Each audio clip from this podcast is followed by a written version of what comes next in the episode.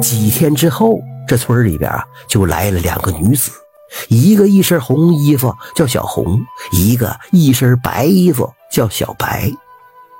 两个人来到牛丽的家里，这俩女孩都长得跟天仙一样漂亮，她也不敢接受啊。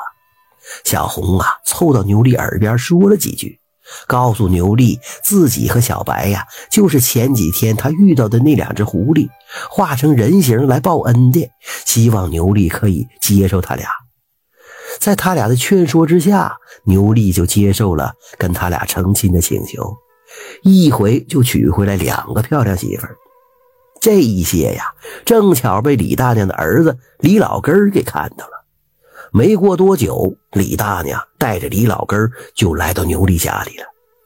李大娘告诉牛丽呀，说自己的儿子李老根还没娶妻呢，牛丽呢娶了俩媳妇，不合村规，让牛丽把其中的一个女子嫁给李老根，不然的话就把这两个女子是狐妖变化的秘密告诉其他村民。牛丽一看不得了啊！没想到这个李大娘竟然看出了小红和小白是狐狸所变化的。小红和小白听到外边的动静，看到牛丽愣在原地，满头大汗，就知道李大娘用他二人的身世来要挟。没办法，小白看到李老根额头上的淤青，就知道那天晚上来牛丽家抓他们的就是李老根。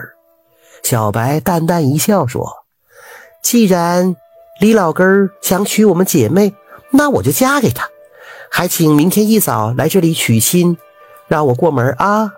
李大娘这下子高兴了，没想到一通胡说，不但解决了儿子成亲的问题，还娶了个狐仙媳妇。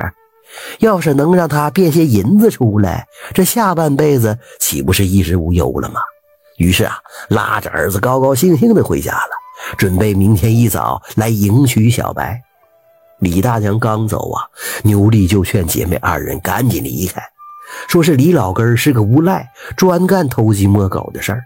如果是小白嫁给他，那他不是进了火坑了吗？